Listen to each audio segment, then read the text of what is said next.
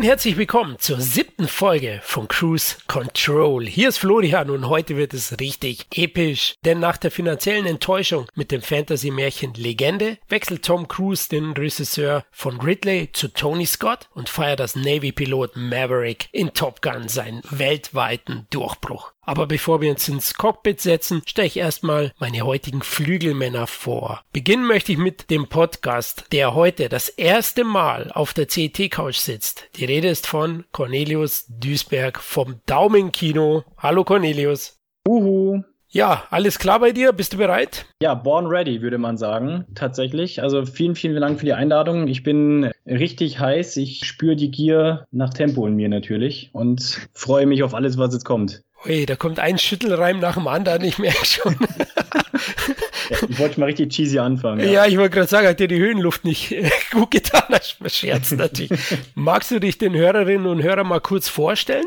Klar, ich bin leidenschaftlicher Filmfan schon seit vielen, vielen Jahren und das über eigentlich also sämtlichste Genres und äh, Jahrzehnte hinweg. Besonders haben es mir aber die 80er und 90er angetan. Auch ein Grund, warum ich jetzt hier bin, weil man kommt natürlich an Top Gun nicht vorbei, wenn man an die 80er denkt, aber da kommen wir gleich nochmal dazu. Ansonsten habe ich äh, mich jetzt in der letzten Zeit sehr, sehr viel mit dem Thema Film beschäftigt und habe auch meine berufliche Laufbahn so in die Medien-Filmrichtung eingeschlagen, hatte auch das äh, Vergnügen, für einige Jahre für BMW im Product Placement Bereich tätig zu sein, wo ich für verschiedenste größere und kleine nationale wie internationale Filmprojekte Fahrzeuge ja ins Bild quasi gesetzt habe und drumherum je nach Projekt dann noch eine Marketingkampagne gesponnen habe sozusagen. Und was das war eine richtig coole Zeit und da kann ich später vielleicht auch noch ein, zwei Takte dazu sagen. Ansonsten, was gibt's zu erzählen? Florian hat vorhin erzählt, das Daumenkino. Ich bin vor knapp oder gut zwei Jahren bin ich unter die professionellen Amateurkritiker gegangen und habe mit äh, dem Daumenkino oder das Daumenkino habe ich einen Instagram-Kanal ins Leben gerufen, bei dem ich mit einem ähm, recht simplen System, nämlich Daumen hoch, Daumen runter, Filme jeglicher Art bewerte, noch eine kurze Review dazu schreibe und das Ganze gibt es auch bei Letterbox, könnt ihr euch gerne mal angucken. Und wenn ihr euch jetzt fragt, warum äh, Florian mich jetzt hier eingeladen, was zum Teufel will er hier sozusagen, denn er fürchtet weder Tod noch Teufel. Ja, ich bin mit Florian schon seit einiger Zeit im Austausch. Wir haben uns auch schon öfter getroffen und über Filme gequatscht jeglicher Art. Und ähm, der CET ist so äh, mein erster Berührungspunkt mit Filmpodcasts überhaupt gewesen. Es war mal so mein erster Filmpodcast, den ich gehört habe damals und bin dann mit Florian in, in Austausch gegangen und äh, hatten bis jetzt Kontakt und deswegen ist es für mich eine große Ehre und ich freue mich sehr, sehr, sehr, hier dabei zu sein heute und ich freue mich sehr auf die Aufnahme.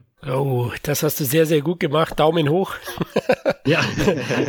ähm, ja, wir beide sind ja auch noch aus München und sehen uns dadurch. Demnächst gehen wir zusammen ja, auch in Jurassic World, sind ja auch Dino-Fans. so ist es, absolut, ja. Ja, mal schauen, ob der mit der Top Gun-Fortsetzung mithalten kann. Ja, der dritte Mann ist unser Cruise Control Stammgast, Hollywood-Türke Murat Ünal. You can be my winged wingman anytime. ah, Dankeschön, mache ja. ich. Ich halte dir den Knüppel wollte ich schon sagen, nein, lieber nicht.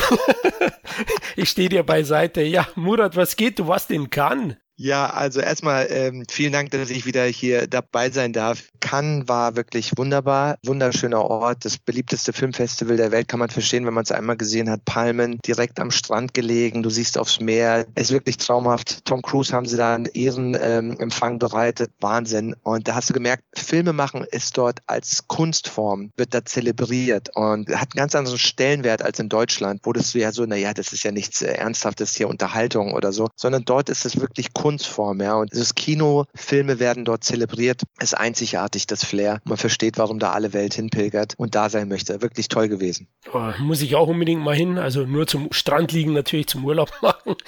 ja, das ist ja das Tolle. Du kannst da wirklich um die Ecke aus dem Festival gehen oder vom Markt und dann legst du dich ein bisschen an den Strand äh, und dann ziehst du wieder um und gehst wieder rein. Das ist wirklich dort möglich. Es ist genau am Strand gelegen, ist Wahnsinn. Ja, da gehen natürlich die Deals leichter von der Hand, ne? mit guter Laune und so. Das kann ich mir gut vorstellen. Sehr schön, guten Cocktail. Ja, freut mich auf jeden Fall, dass ihr beide dabei seid. Dann würde ich sagen, schnallen wir uns an. Es geht ab in die Danger Zone.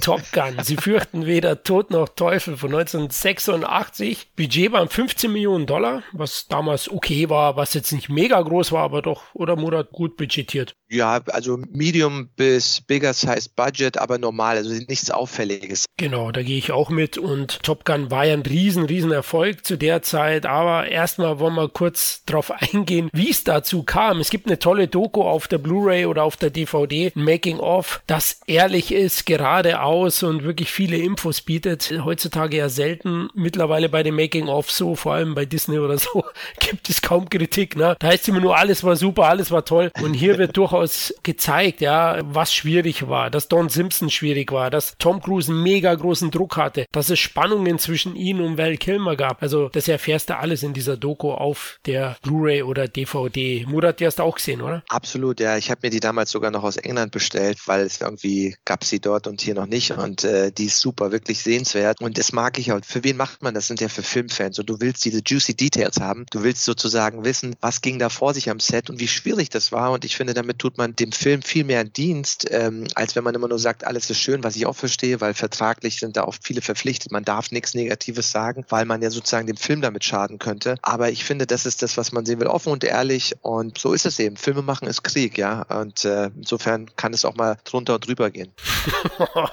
das ist ein schöner Spruch, sehr materialistisch. Ja, Top Gun, was verbindet ihr generell mit dem Film Tom Cruise, oder? Das ist das Vehikel, Cornelius, das Tom Cruise geprägt hat. Dieser Maverick, dieser draufgängerische, charmante, grinsende Typ, oder? Ja, absolut. Also ähm, zu Tom Cruise, man überlegt ja immer so, wenn man an Tom Cruise denkt, die Filmografie ist ja sehr, sehr lang. Äh, welcher ist jetzt der Durchbruchfilm gewesen von ihm? Und ich würde schon immer wieder behaupten, dass es dann doch tatsächlich Top Gun ist, weil der einfach den krassesten Impact hatte, auch für seine Persönlichkeit, für seine Karriere und so weiter. Und ähm, ja, es ist tatsächlich ein Film um seinen, nicht nur um seinen Charakter, sondern auch um sein Schauspiel. Da kommen wir später auch wahrscheinlich nochmal drauf zu sprechen. Ich habe tatsächlich Top Gun für mich relativ spät entdeckt, muss ich sagen ich bin ja 87er Baujahr, also quasi ein Jahr später erst geboren und habe Top Gun dementsprechend auch erst recht spät gesehen. Also ich muss so Anfang 20 gewesen, als ich den zum ersten Mal gesehen habe. Lag einfach daran, dass man kannte Top Gun, wenn man sich mit Filmen ausgekannt und beschäftigt hat, kannte man Top Gun. Das ist einfach irgendwie in den 80ern so verankert und auch wenn man den Film nie gesehen hat, man kannte Szenen daraus, man kannte Post, man kannte natürlich den Soundtrack, Tom Cruise und so weiter. Aber ich habe den Film tatsächlich erst recht spät gesehen, weil ich dann irgendwie da nicht nicht so, ja, ich sag mal, die, den Need gesehen habe, äh, Need for Speed, sondern einfach irgendwie noch nicht so, ja, das Interesse an dem Film gefunden habe. Und dann habe ich den Film zum ersten Mal gesehen und gesagt, okay, krass, das ist ja 80s pur, da kommen wir später auch nochmal drauf. Und ich kann schon absolut verstehen, warum der Film seine Daseinsberechtigung hat und warum der nach wie vor so krass gehypt wird. Und ähm, ich glaube aber tatsächlich, dass das auch so ein Nostalgie-Ding ist. Also ich kann mir vorstellen, dass wenn den Kids von heute sich reinziehen, dass sie so manche Sachen nicht ganz nachvollziehen können, warum wir den Film vielleicht so feiern oder was wir an dem Film gut finden. Was? Volleyball macht Spaß? Nein, ja, so ungefähr, ja. Okay, äh, Murat, wann hast du ihn das erste Mal gesehen? Ja, das ist eine gute Frage. Ich weiß es gar nicht mehr. Ich habe das Gefühl, ich habe ihn auf Video gesehen zum ersten Mal und nicht im Kino, aber kurze Zeit nachdem er rauskam und fand ihn damals einfach nur geil. Ich habe ihn ehrlich gesagt gar nicht verstanden. Ich fand, es waren nur so viele coole Images, die Musik, also die Musik alleine Weltklasse, ja. Der Oscar-prämierte Song Take My Breath Away von Berlin, komponiert vom berühmten Giorgio Moroder, der Soundtrack, von dem sie ja auch jetzt so viel im zweiten haben. Das alles war so cool, dann wie Tom Cruise einfach aussah. Jeder wollte so sein wie Tom Cruise. Also Tom Cruise war der perfekte Star, ja. Die, die Mädels liebten ihn und die Jungs wollten mit ihm befreundet sein. Das war eigentlich so der perfekte männliche Lied, wenn, wenn man so will, ja. So. Und ähm, er war einfach nur cool, der Look, die ganzen Jacken, dieses Volleyballspielen, alles war einfach nur cool und smart. Und ehrlich gesagt habe ich überhaupt nicht den Plot verstanden. Und erst als ich ihn später nochmal und nochmal und nochmal angeschaut habe, sind mir Dinge aufgefallen, wo ich gesagt habe, eigentlich faszinierend, dass dieser Film so krass erfolgreich war. Aber da sind so viele Dinge zusammengekommen. Und bis heute hat er diese Strahlkraft. Und ich glaube, die Liebe zum ersten Teil hat auch viel damit zu tun, warum jetzt der zweite auch so durch die Decke geht.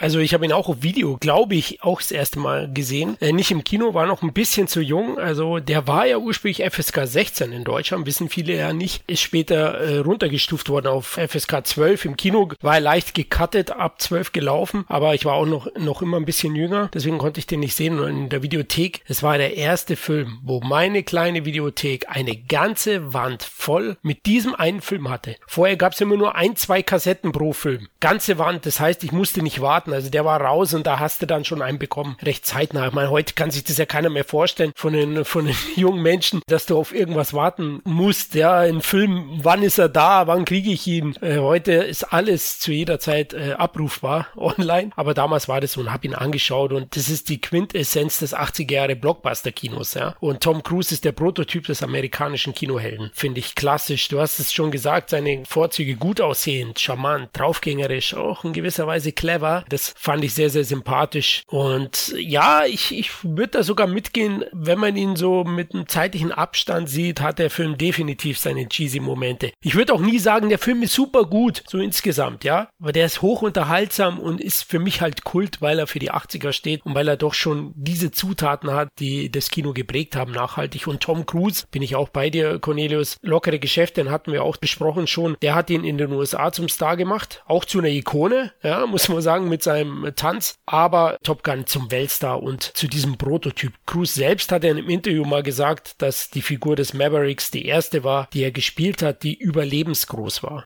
Ja, das sieht man auch. Das sieht man auch wirklich. Und ich, ich würde sogar so weit gehen und sagen, ihr habt es ja beide schon erwähnt, vielleicht ist das so der erste wirkliche James Bond-Nachfolger, sage ich mal, so der späten 80er. Weil das, was ja wirklich, ich bin ja auch großer James Bond-Fan und verfolge es ja auch alles so ein bisschen. Und das, was dann Tom Cruise so verkörpert hat, könnte tatsächlich auch so ein, vielleicht hätte man da in, in eine ähnliche Richtung auch bei James Bond einschlagen können. Klar, hinter der Vergleich an der einen oder anderen Stelle. Aber James Bond, also die Figur selber ist ja auch ein Navy Commander gewesen. Also das würde zwar von der britischen Navy, aber trotzdem. Aber ähm, er hat halt genau das, was dann eigentlich dem James Bond-Charakter, also den Darsteller Roger Moore vor allem in den Ende der 80er wirklich dann krass gefehlt hat und dann auch ähm, nicht wirklich dann fortgesetzt werden konnte von Timothy Dalton in meinen Augen. Das fand ich dann schon ganz interessant, dass halt Tom Cruise das alles so verkörpert hat. Er war halt wirklich der Coole, jeder wollte sein wie er und das ist halt dann so bei James Bond ein bisschen flöten gegangen. Das hat man früher so gehabt in den 60ern. Da hatten, wollten alle so wie James Bond sein und dann ist es so ein bisschen abgeflaut und das ist dann so ein bisschen darüber geschwappt, finde ich. Ja, also der erste wirkliche Bond-Charakter, den ich in den 80ern kennengelernt habe, war Indiana Jones. Die Filme waren wie Bond, das ja. ja. Action-Abenteuer, du weißt, auf einer anderen Ebene. Aber es könnte eine Vorgeschichte sein, James Bond Jr. ja. Eventuell, ja, ist nicht ganz abwegig. Vielleicht ein bisschen weit hergeholt, aber ich finde halt immer so, das ist, also wie gesagt, in den 60ern wollte jeder wie James Bond sein und so weiter, damals mit Sean Connery und so. Das kam ja dann alles so ein bisschen wieder in den 90ern und 2000ern, aber gerade in den 80ern Jahren, also da keiner strebte irgendwie an wie Roger Moore oder so zu sein. Also das war dann schon ein bisschen too cheesy, das Ganze. Und dann wäre das schon so eine, vielleicht eine andere Auslegung gewesen. Ja, es soll nicht gemein klingen. Ich liebe Roger Moore, ne? Aber den ersten Bond. Ich bin auch ein Roger Moore-Fan, aber das war halt, also ich meine es eher so vom Coolness-Faktor her. Also die waren halt dann vom Charakter, von der Persönlichkeit her. Gebe ich dir recht, ja. Und ich wollte darauf hinaus, ich, den ersten Bond, den ich gesehen habe, war im Angesicht des Todes. Und da hat halt Roger Moore wirklich schon altersbedingte Schwächen gezeigt. Ja, das, ja, ja, das war, war, so. Das hat mir ein bisschen wehgetan. Das war so der Moment, wo ich gesagt habe, äh, Roger, ich mag dich, ich liebe dich, aber lass es dann lieber sein. Vor allem, das muss man erstmal schaffen, dass man dann älter als Christopher Walken ausschaut in dem Film. Das ist schon abgefahren. Ja, ich, ich kann mich erinnern, das Finale an der Golden Gate Bridge. Moore hat ja kaum die Axt hochgebracht, ja. Also. Ja, und auch sein Bein hat er nie hochgebracht, auch schon in den 70ern. Der war halt so actionmäßig, fand ich immer, der sah super aus. Aber ich fand immer in den Action hast du genau gesehen, hier ist Stuntman, hier ist Roger Moore, hier ist Stuntman, hier ist Roger Moore. Er konnte doch nicht richtig laufen. Also das fing schon damit an, ja. Oh, da sind wir wieder bei Tom Cruise. Der kann das, aber er läuft ja bei Top Gun gar nicht, ne? Fast gar nicht. Ich glaube, es gibt nur einmal vielleicht auf dem Feld, auf dem Feld, wo sie, ähm, ach so, bei Top Gun, nee, sorry, da, da läuft er. Also beim letzten, also beim zweiten Teil jetzt, da er. läuft er schon. Beim ersten, beim ersten überlegt auch gerade. Aber er ist so cool, als ob er läuft. Sehr gut. Ja. ja, dann würde ich sagen, lasst uns eben zur, erstmal zur Entwicklung kommen des Films. Wie ist es dazu gekommen? Murat, der Film entstammt ja keinem großen Drehbuch, würde ich sagen, sondern einem Zeitungsartikel. Ja, richtig, richtig. Diesen berühmten Zeitungsartikel, das muss man sich mal vorstellen. Das war diese Zeit, da hast du einen Zeitungsartikel gelesen, ja, und äh, da haben die Leute gesagt, das ist eine Story, die wollen wir machen, ja. Und gerade wenn man sich so auch, das ist ja auch auf der Blu-ray so ein bisschen schön dargestellt, wie dieser Don Simpson und der Jerry Bruckheimer diese Story machen wollten. Und Don Simpson war ja selber ehemals bei Paramount ein Studio Executive, ist dann äh, rübergegangen zum Produzentenstatus und hat irgendwie gesagt, wir müssen das als als Story machen, ja. Das ist so eine Story, die könnte geil sein. Und der Katzenberg von Paramount, der dann immer diese Pitches hatte, Pitch-Sessions mit diesen Autoren, wo dann praktisch diese Idee kam, hey, das könnte eine geile Story sein für einen Film. Interessant ist Don Simpson generell. Ich habe letztes Mal den Cinema-Podcast gehört, da gibt es so Interviews, wirklich sehr interessant. Und wer war da? Harold Faltermeier. Wow. War da und hat ein bisschen cool. über Top Gun natürlich gesprochen und über Don Simpson. Und hat er erzählt, dass er schon der schwierige Part von den beiden war, von Bruckheimer und Simpson, ist ja bekannt uns. Und ja. Paramount wollte ihn ja ursprünglich eigentlich loswerden. Und haben gesagt, komm, lassen wir mal einen Film produzieren. Und welchen Film hat er produziert? Flashdance. Und das wurde ein Mega-Hit, wisst ihr ja auch. George Moroder. Und dann sind sie nicht losgeworden, weil der nächste Film war Beverly Hills Cop. Und der nächste Film war Top Gun. Und der hatte immer mehr Macht, weil er Erfolg hatte. Wir wissen alle zu der Zeit in Hollywood Charakter und, und vielleicht andere Schwächen, da hat man ihm weggesehen. Hauptsache Money gebracht. Und bei Don Simpson war es ja so, er war ja schwer drogen- und alkoholabhängig, ist ja bekannt. Und ich hatte auch gelesen, jetzt speziell bei Top Gun war er dann bei den Dreharbeiten gar nicht mehr so stark zugegen, weil da hat er das erste Mal einen Entzug auch gemacht und ist den Leuten nicht ganz so stark auf den Sack gegangen, ja, weil der ist schon sehr cholerisch gewesen, der Don Simpson. Und Jerry Bruckheimer war laut Harold Faltermeier eben eher der Zahlenmensch, der sachliche Typ. Und Don Simpson war dann diese Energie dahinter, der auch Sachen durchgedrückt hat, gegen die viele waren. Ja, also das muss man ihm auch lassen. Aber das recht ein Zeitungsartikel, man hat das Drehbuch dann geschrieben. Übrigens, die echte Top Gun School äh, hat eine Geldstrafe verhängt. Fünf Dollar muss jeder Mitarbeiter zahlen, der den Film zitiert. Also die sind nicht ganz so glücklich. ja, das habe ich auch schon mal gehört. ja, mit dem Film. Und ja, Jerry Bruckheimer hat Tony Scott engagiert. Warum das eigentlich, Murat? Ja, das ist eine tolle Geschichte. Tony Scott war ja so ein bisschen nach seinem Debüt The Hunger, diese äh, lesbische Vampirgeschichte mit Catherine Deneuve und Susan Sarandon und David Bowie, den ich übrigens bis heute leider noch nicht gesehen habe, muss ich mir unbedingt mal anschauen. Der leider ein Flop war, war so ein bisschen auf dem Abstellgleis und hat nur sehr geil aussehende Werbespots gedreht und unter diesen Werbespots war eben ein Werbespot für Saab auf einem Flugzeugträger und das ist wieder so mal nur Hollywood, only in Hollywood, sehen sich irgendwo Bruckheimer oder Bruckheimer und Simpson diesen Werbespot an und sehen da diese und denken so, das ist unser Mann, guck mal, wie cool der das gefilmt hat, wie cool das aussieht. Und man muss wirklich sagen, viel von diesem visuellen, geilen Tony Scott-Touch war eben in diesem Saab-Werbespot. Und angeblich laut der Hollywood-Folklore war das der Grund, warum sie dann ihn geheiert haben für den Film. Und da gab es noch eine wilde, wilde Geschichte dazu, bis dann der Film so aussah, wie er am Ende aussah. Aber ich finde, er hat halt auch vieles Gutes, was eben typisch Tony Scott ist. Und zumindest ist das meine Information, wie Tony Scott zu dem Film kam. Ja, also es ist auch meine Info. Es gab es ja äh, speziell auch in der Doku und Tony Scott war in der Doku richtig cool drauf. Ich muss auch sagen, einige Dreharbeiten oder Drehentscheidungen lächelnd ehrlich erzählt. Ja, er hat selbst von seinem vorherigen Film, den Azi-Fazi-Vampirfilm Hanger, hat er selbst so betitelt. So wurde der in Hollywood gesehen und er war kein Erfolg und hin und her. Und dann hat er die Chance bekommen und Top Gun ist ja ein Riesenhit geworden. Aber bevor es zu den Dreharbeiten ging, Cornelius, gab es erstmal die Besetzung. Neben Tom Cruise gibt es da einige Größen, heutige Größen. Ja, also das finde ich auch immer erstaunlich, was der Film eigentlich wirklich ist. Weil gut, Tom Cruise war ja damals schon eigentlich bekannt, noch nicht den Stellenwert, den er natürlich dann später hatte, aber war schon eine Größe. Aber tatsächlich war das dieser Film wirklich das Karrieresprungbrett für ganz, ganz viele Schauspieler, die dann, also ob es jetzt dann Will Kilmer war zum Beispiel oder Tim Robbins, der dann später auch ganz groß rauskam, für eine Zeit lang zumindest, war das natürlich das Karrieresprungbrett. Das ist natürlich auch eine coole Geschichte gewesen, weil halt die Leute auch mega unverbraucht waren, frisch waren. Die hat man davon noch nicht so auf der Leinwand gesehen und auch auf der anderen Seite finde ich dann auch ein bisschen traurig, was dann aus dem einen oder anderen so geworden ist, weil tatsächlich, gut, die Val Kilmer-Geschichte kennen wir alle. Der hatte dann nochmal in den 90ern richtig viel gemacht ähm, und dann ging es dann recht bergab. Aber es ist schon erstaunlich, was da wirklich alles dabei war von, von Leuten, die wirklich auch nur so im Hintergrund erschienen sind. Auch Meg Ryan zum Beispiel. Das ist ja wirklich eine ganz kleine Geschichte nur gewesen, eine ganz kleine Nebenrolle, die ein paar Szenen hat und hat dann später in den 90ern mega viel Erfolg gehabt. Das ist schon eine coole Geschichte gewesen, finde ich. Meg Ryan, Harry und Sally, die Orgasmus. Ja, genau.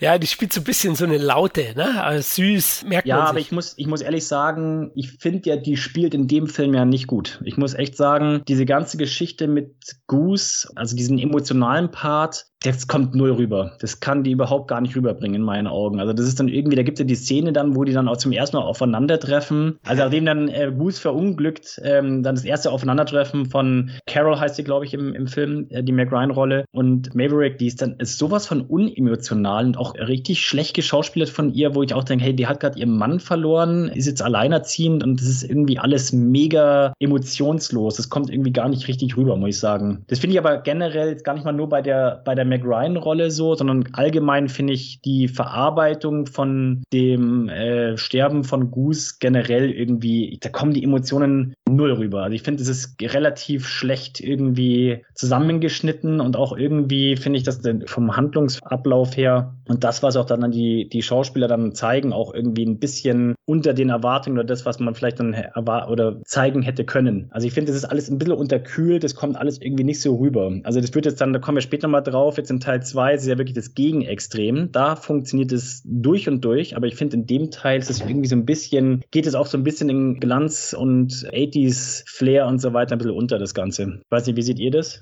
Also ich muss auch sagen, wenn ich den Film immer mal wieder anschaue, ja, und jetzt auch gerade bevor ich einen Top Gun 2 angeschaut habe, wollte ich mir nochmal anschauen, damit ich auch die kleinen Details und so nochmal äh, im Kopf habe. Es ist faszinierend, wie in gewisser Weise, äh, der Film gefällt mir, aber er hat eigentlich so viele Schwächen dramaturgisch und auch spielerisch. Absolut. Mac Ryan spielt ja im Original eigentlich sogar eine Südstaatenbraut. Man spielt da so einen schlechten, was heißt schlechten? Sie ist nicht super schlecht, aber man sieht die Schwächen. Und äh, die Sachen, die du angesprochen hast, der Film hat einige von diesen Schwächen, da kommen wir später vielleicht auch nochmal drauf. Aber aber es ist eine faszinierende Leistung, dass trotz dieser Schwächen, dramaturgischer, spielerischer Art, verschiedener Natur, der Film trotzdem diesen Stellenwert hat und trotzdem so viel Kultpotenzial und Sachen hat, die man trotzdem gerne sieht, dass man sagen muss, echt Wahnsinn, wie der das geschafft hat, trotz dieser auch dramaturgischen Logik, Lücken, Fehler, wie auch immer man das sagt. Es ist, es ist stellenweise wirklich wirre, muss man sagen. Ja, aber trotzdem überstrahlt es das Ganze. Und das finde ich wiederum so faszinierend. Und trotzdem sieht man das gerne und hört es gerne. Also dieses Erlebnis, was er da geschaffen hat oder was Tony und die äh, Editoren, da kommen wir gerne nachher nochmal dazu, geschaffen hat, ist faszinierend, ja. Und aber je älter man wird und je mehr man sich den anschaut, desto mehr werden, fallen einem diese Dinge auf. Aber ja, klar, krasser Cast. John Stockwell ja. wollte ich noch erwähnen, ganz kurz, weil wir der ja auch in der Cruise Control Reihe hatten wir den ja in dem ähm, die Aufreißer der Highschool, da spielt er ja eine, eine große Hauptrolle und hier spielen sie wieder zusammen er spielt nur diesen Typen am Anfang, den Cougar, der dann die Nerven flattern und die dann austauscht, war auch interessant. Da habe ich mich auch gefragt, hatten die vielleicht denselben Agent? Und ein letzter Punkt noch, diese Gesichter sieht man heute nicht mehr, finde ich. Ich wünsche mir dieses Casting, diese Fressen in Anführungszeichen, die man damals besetzt hat, die sehe ich nicht mehr. Ich vermisse sie. Das waren Typen, Michael Ironside, dann der Tom Skerritt. Ich sehe diese Gesichter nicht mehr, die gibt es nicht mehr. Ich habe das Gefühl, ja. die sind ausgestorben und das fehlt mir total. Und das war, so sahen die für mich aus und so hätte ich sie mir auch im echten Leben vorgestellt. Das ist tot irgendwie. Ja, ich weiß voll, was du meinst. Das ist das, was ich vorhin meinte. Das ist, die Gesichter waren alle damals noch so unverbraucht frisch und es war einfach, es hat einfach gesessen. Und äh, wie du schon sagst, es ist so heutzutage, wenn du dir Filme anguckst, solche Charaktere, solche Faces sieht man nur noch sehr, sehr selten. Und ich muss auch noch sagen, was du vorhin gemeint hast, das stimmt absolut. Der Film hat mega viele cheesy Momente. Der Schnitt ist teilweise wirklich wild, genauso wie der Handlungsstrang stellenweise. Aber die positiven Aspekte und halt auch diese Vibes, die der Film rüberbringt, die überwiegen halt. Und deswegen macht der Film auch heute noch so Spaß, weil du kannst halt einfach die, in Anführungsstrichen, äh, weniger guten Momente einfach belächeln und halt, ja, einfach so sagen, ja, Mai ist halt so und äh, dann genießt aber halt aber auch die coolen Momente und feierst die halt ab. Absolut. Ich man liebe auch einige cheesy Momente. Ich sage nur Take My Breath Away und da kommen wir auch gerne nochmal später dazu. Können wir gerne dazu kommen. Ja, ganz kurz eben zu den Schwächen, die ihr erwähnt habt. Also für den Film wurde eben das Wort Style over Substance erfunden und so haben sie das hier auch ja. gelebt, die Leute. Ja, also die Schauwerte, die, die bieten eine Plattform für die Darsteller, vor allem aber auch für Musik, für Style und für, für die Action und die überstrahlen halt alles. Gebe euch auch recht. Natürlich, das ist eine Randnotiz, auch Goose, das wird ganz schnell eingefügt. Trotzdem gibt es, da kommen wir dazu, wenn wir mal Top Gun Maverick besprechen. Trotzdem gibt es dazu Möglichkeiten in der Fortsetzung, das toll auszubauen. Hat Cornelius kurz erwähnt, dieses kurze Klavierspiel. Er umarmt diesen Jungen auch. Es ist ein ganz kurzer Moment und es ist irgendwie so reingedrückt, ja, wo sie sich in dieser Bar treffen. Mac Ryan trifft Goose, dessen Sohn und, Maverick ist dabei und man merkt das. Und dann die Abschiedsszene oder die Witwe von Goose und Tom Cruise in diesem Zimmer kam mir auch komisch vor. Kam mir übrigens nachgedreht vor, weil Tom Cruise hier nasse, längere Haare hat. Muss man ganz genau darauf achten. Wenn man dann die Doku sieht, es gibt ein paar Szenen, die nachgedreht worden sind. Da war nämlich Tom Cruise mitten in den Dreharbeiten vom Farbe des Geldes. Und wer den Film kennt, weiß, da hat er dann so, so einen Bürstenschnitt, so einen höheren.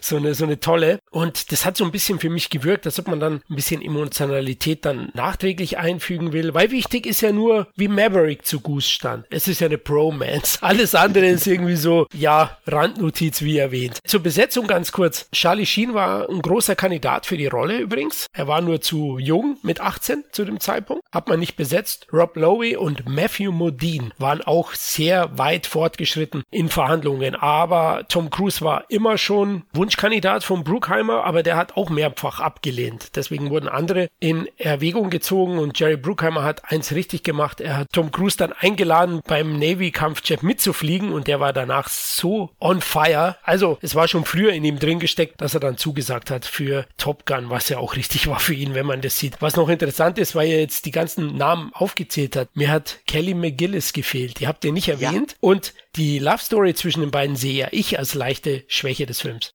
Okay. Nicht nur leichte Schwäche. Ich muss sagen, die ist nicht gut ausgearbeitet, aber ich mag, dass da eine Spannung da ist. Ich fand damals sah Kelly McGillis toll aus, als ich jünger war. Äh, die sieht immer noch toll aus. Also äh, wenn ich mir den Film heute anschaue, Top Gun, ich fand es toll. Die waren ein tolles Couple. Ja, also ich fand diese Art von Besetzung gibt's heute auch nicht mehr. Ja, so wie sie aussah. Sie lebt ja heute glücklich mit einer Frau zusammen, aber äh, sie und Tom Cruise waren damals so, fand ich optisch einfach so wie so ein John Travolta und ähm, wie hieß die Frau in Grease? Äh, Oliver Newton Sandy. schon. Ah, das war für mich einfach so, das war so the quintessential romantic couple, ja. Und das war wie so eine Weiterführung. Und das fand ich optisch passten die super gut zusammen. Aber ob die jetzt von der Story her, ich habe immer nur Take My Breath Away und dann habe ich diese krasse, geile, schön gedrehte, nachträglich gedrehte, übrigens auch, weil du es gerade erwähnt hast, silhouettenformig gedrehte Liebesszene, die von den Verleihern verlangt worden ist. Aber das fand ich irgendwie, das ist für mich was im Kopf bleibt.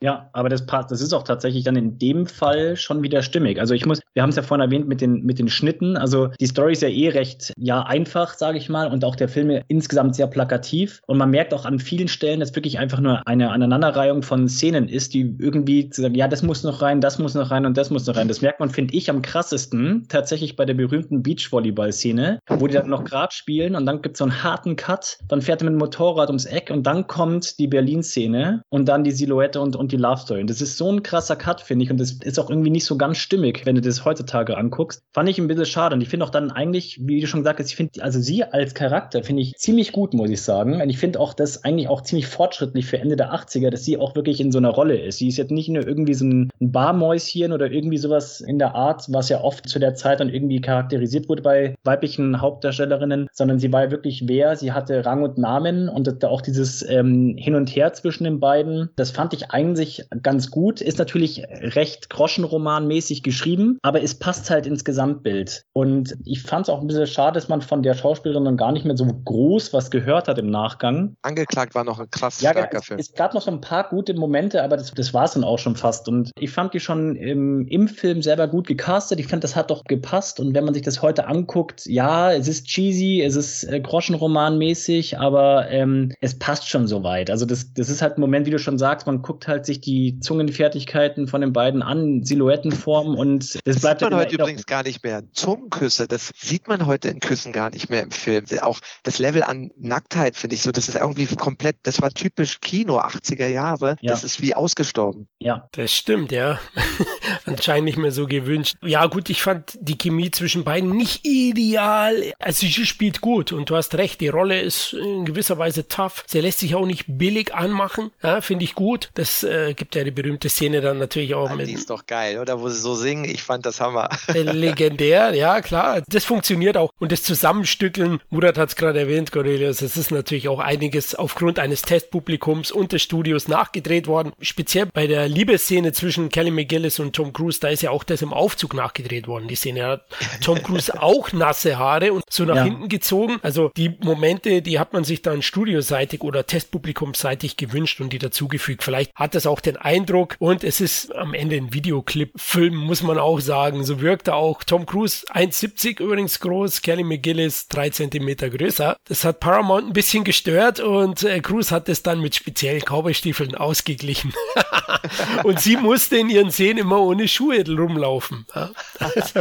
Ingrid Bergmann war auch größer als Humphrey Bogart und that's the magic of movie magic.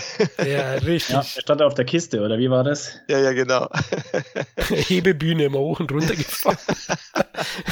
oh Mann. Mann, oh Mann. Ja, aber die Dreharbeiten, die liefen nicht ganz ideal. Es gab ja Spannungen auch zwischen Tony Scott und dem Produzenten. Don Simpson habe ich ja erwähnt, war nicht immer zugegen. Aber man hat sich ein bisschen was anderes gewünscht, ne, Murat? Ja, absolut. Und das hat er ja auch so schön gesagt, wie du es erwähnt hast in dieser Blu-ray-Dokumentation. Die hatten das Gefühl, es ist The Hunger auf Militärstützpunkt. Also er hat halt ganz anders gedreht. Er hatte noch diesen Style, lange Einstellungen. Er hatte halt noch diesen artsy-fartsy Touch. Und der Film wurde ja wirklich im Schnitt dann nochmal komplett neu gemacht. Durch einen wirklich einen ganz anderen Schnitt. Er hatte sehr viele Sonnenuntergänge. Halt alles, was schön aussieht, gemacht. Aber diesen Drive, diesen, der später als dieser quintessential Tony Scott-Style war, viele Kameras immer in Bewegung, viele Schnitte. Das ist eigentlich erst durch die Produzenten entstanden, die sich einen anderen Schnitt gewünscht haben, den komplett umgeschnitten haben, aber der hat dann auch den Film gerettet vielleicht. Und Tony Scott hat es dann auch gelernt oder gesagt, okay, dann ist das vielleicht das, was eben das Kinopublikum will. Und vielleicht muss man da sagen, auch hatte dann vielleicht der Don Simpson in dem Fall gar nicht so unrecht, weil sein Geschmack vielleicht doch populärer geprägt war und er vielleicht doch mehr das Gefühl hatte, wie sagt man so schon, James Cameron sagt das immer so schön, so ein Blue-Color-Taste, so ein Arbeiterklasse-Geschmack, den ich persönlich auch liebe. Und das ist das, was die, die breite Masse dann eben vielleicht doch lieber gesehen hat und der Erfolg gab ihm ja dann auch irgendwo recht. Ja, und Spannungen gab es speziell zwischen, zwischen Maverick und Iceman, nicht nur im Film, sondern auch schauspielerisch. Cruz und Kilmer haben ziemlich Abstand voneinander gehalten und waren sich nicht ganz grün am Set. Später war es anders. Tom Cruise, tja, der konnte gar nicht Motorrad fahren vor den Dreharbeiten und hat dann mal schnell in ein paar Stunden in so einem kalifornischen Motorradladen dann das Motorradfahren gelernt und dann mit der Kawasaki Ninja 900, das damals übrigens die schnellste Serien Motorradmaschine der Welt war, die Szenen gedreht, die auch ikonisch sind unter Danger Zone, oder? War das Danger Zone, Cornelius?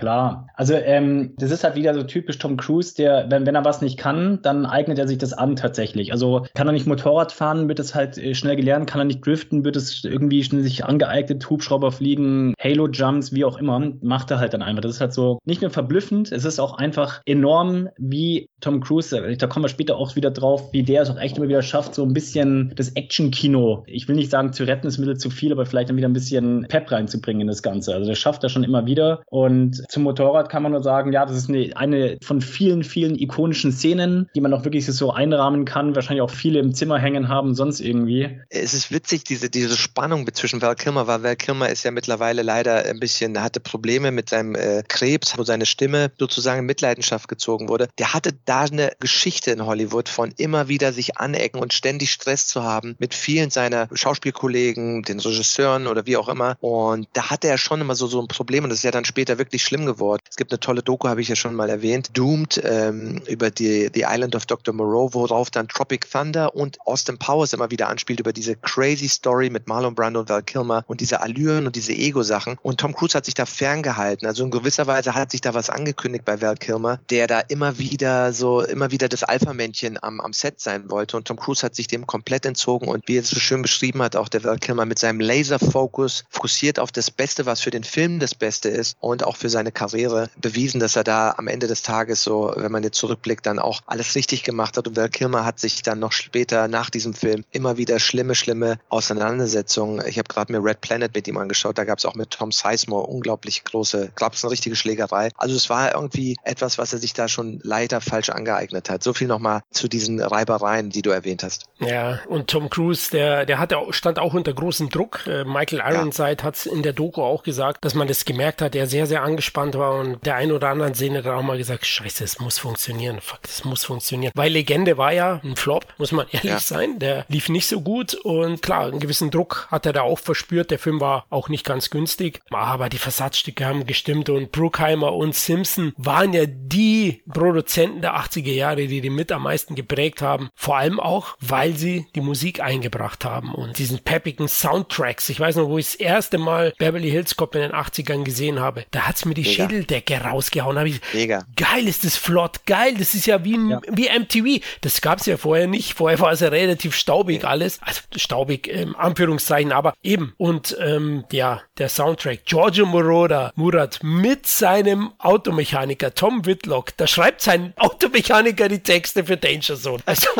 ich liebe solche Geschichten aus den 80ern. Ja, Giorgio Moroder einfach wirklich, also ich liebe seine Musik. Also man merkt so, ich bin eh ein Fan von Italo-amerikanisch oder nur Italienern, äh, die haben so einen Hang zu harmonischen Melodien. Ja, also wenn meine Lieblingsfilmkomponisten äh, anschaue, haben die einen italienischen Einschlag mit drin oder einen Background von Alan Silvestri, so Ennio Morricone, Nino Rota brauchen wir gar nicht reden. John Williams ist da ein bisschen die Ausnahme, aber die haben so harmonische Melodien und diese Musik von diesen ganzen Filmen, ja, angefangen von Flashdance, Beverly Hills Cup, die haben einfach verstanden, wie wichtig das ist. Musik ist so emotional und Kino soll emotional sein und nichts einfacher als mit einem geilen Song sofort Emotionen zu erzeugen, sag ich mal. Traumhaft, dieser Soundtrack und dann natürlich Take My Breath Away, dieser Oscar-prämierte Song von äh, Giorgio Moroder, der wirklich mega, also so ein mega Song, den ich wirklich gerne höre und der sofort sowas auslöst, was vielleicht sogar dem Film nicht schafft. Musik schafft es, ja. Du sollst was fühlen. Ja. Mit dieser Musik bist du sofort, das ist wie intravenös direkt ins Herz. Wahnsinn. Ja, also der, der Soundtrack ist wirklich einer der ganz, ganz großen Pluspunkte des Films. Also, wir haben es ja schon oft erwähnt vorhin. Also, das ist einfach legendär. Nicht nur der Score an sich, also, wenn Sie mit Top Gun Anthem zum Beispiel angehört, was ja ganz am Anfang zum Beispiel kommt, was ja auch toll geschrieben ist, sondern auch einfach die Songauswahl. Das ist ja auch die Playlist, die es ja quasi dann während des Films gibt. Und das ist ja Kenny Loggins mit seinen beiden Liedern da, ist ja 80s Feeling pur.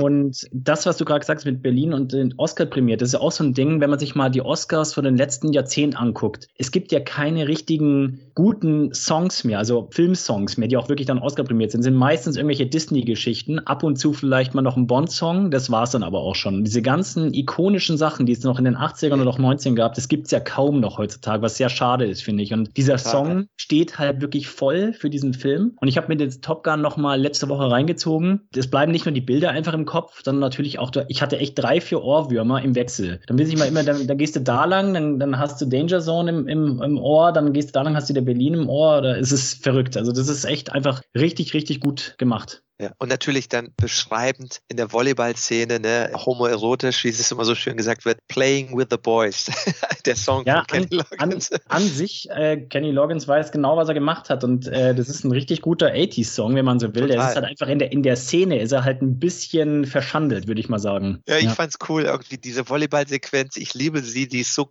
cool, aber immer, heute schaue ich mir an und sage mir so, warum klebt denen nicht überall der Sand? Das mir damals hat mich das nicht gestört. Heute sage ich, die müssten doch voller Sand Am Oberkörper sein. Ist mir damals niemals aufgefallen, stört mich auch heute nicht, aber das sah so cool aus. So cool. Diese äh, geölten, muskelbepackten Männer, die da so spielen und der Rick Rossovich, wenn er diese ikonische Bodybuilding-Pose da macht und seine Muskeln flext. Das ist alles eine Popgeschichte geworden, aber so cool. Aber damals habe ich das nicht gesehen. Ich dachte nur, wow, sieht das cool aus. Ja, und genau das ist ja der Punkt, dieses Thema cool. Und sind wir jetzt auch gar nicht drauf wirklich eingegangen, weil das, was der Film eigentlich sein will oder sein soll, das kommt eigentlich gar nicht so rüber, beziehungsweise gar nicht negativ früher, weil letzten Endes weiß man ja, dass der Film ja viel von der US-Regierung äh, oder von dem Verteidigungsministerium, wenn ich es richtig in Erinnerung habe, finanziert wurde. Und es ist ja letzten Endes auch wirklich ein, ein, Werbefilm, um Leute zu rekrutieren. Das kommt aber, finde ich, gar nicht so wirklich rüber. Also ich finde, oder beziehungsweise bleibt das nicht so im Gedächtnis. Also ich habe jetzt nicht das Gefühl, boah, ich muss jetzt Kampfjet-Pilot werden oder irgendwie sowas. Klar, ich bin jetzt sowieso kein US-Amerikaner, aber äh, dennoch, das ist einfach ein, eine leichte, seichte Story, die leicht verdaubar ist, die jetzt nicht einen fordert und so weiter. Und es sind schöne Bilder. Es ist einfach, der bringt einfach Vibes rüber. nicht wirklich Emotionen, aber halt einfach Good Vibes. Und ähm, der Film nimmt sich selber auch nicht zu ernst und sorgt einfach immer für ein gutes Entertainment. Also immer wenn ich mit dem Film reinziehe, denke ich mir einfach, ja, da bist du einfach gut unterhalten. Der hat schöne Momente, aber du denkst jetzt nicht irgendwie am Ende des Tages, boah, ähm, böses Militär oder es ist doch irgendwie ein, ein Werbefilm für die äh, US-Navy oder keine Ahnung was. Also das finde ich schon recht interessant. Da würde mich mal tatsächlich interessieren, ob das so gewollt war oder nicht oder ob das einfach so passiert ist, weil letzten Endes feiert jeder den Film, aber eigentlich könnte man den Film mega kritisch sehen. Eigentlich könnte man sehen, ja, das ist eine totale Militärgeschichte, wenn man will, in Anführungsstrichen äh, wirklich Propaganda, nicht unbedingt, aber ich würde sagen, tun auch einige. So, bitte? Tun auch einige. Nee, das hast du recht, das tun auch einige. Heute sehen das auch einige ja. kritisch, äh, dass es eben, das ist ja das, wenn es nicht wie Werbung aussieht, das ist die beste Werbung, ja. Wenn es sich nicht anfühlt wie Werbung, ist es die beste Werbung, weil du Richtig. schluckst es sozusagen, wie so Mary Poppins immer so sagt, so ein Löffel Löffelchen voll Zucker, ein bisschen Medizin rein und du schluckst es, weil es so cool ist und denkst ja. so, ja, es gibt keinen Krieg, es sieht alles nur cool aus, du hast diese Brille. Natürlich, das war auch eine große Kritik später dann immer wieder bei Top Gun oder auch vielleicht zum Zeitpunkt, als er rauskam. Und ich glaube schon, dass der enorm viele Leute ins Militär gezogen hat, weil man jeder nur dachte, ich will so cool sein wie Tom Cruise, ich will auf der auf dem Motorrad fahren und Volleyball spielen natürlich. Ja, natürlich. Ja, aber eher ein bisschen unreflektiert und kleingeistig ja. muss man da schon sein, wenn man dem Zuckerkurs auf den Leim geht. Ich glaube nicht, dass es die ursprüngliche Intention der Macher war, aber man hat bewusst den nee. Pakt mit dem Teufel eingegangen. Man braucht ja auch die Jets, man braucht ja sozusagen diese Equipment. Du kannst es nicht drehen, wenn du genau. nicht diese. Und dafür musst du natürlich so ein bisschen, ja, ich meine, einerseits Pro nachvollziehbar. Propaganda machen, ja, wortwörtlich.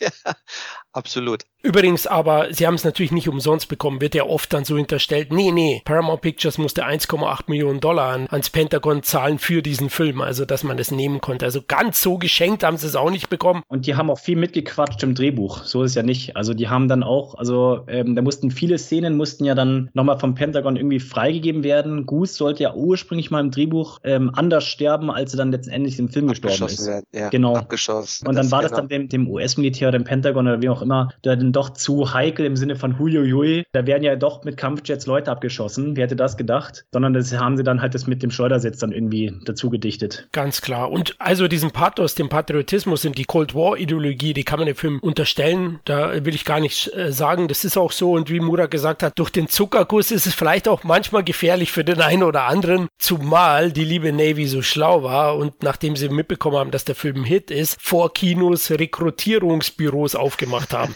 Also es ist natürlich, sind natürlich auch, ich wollte schon sagen, Schwänze, Arschlöcher.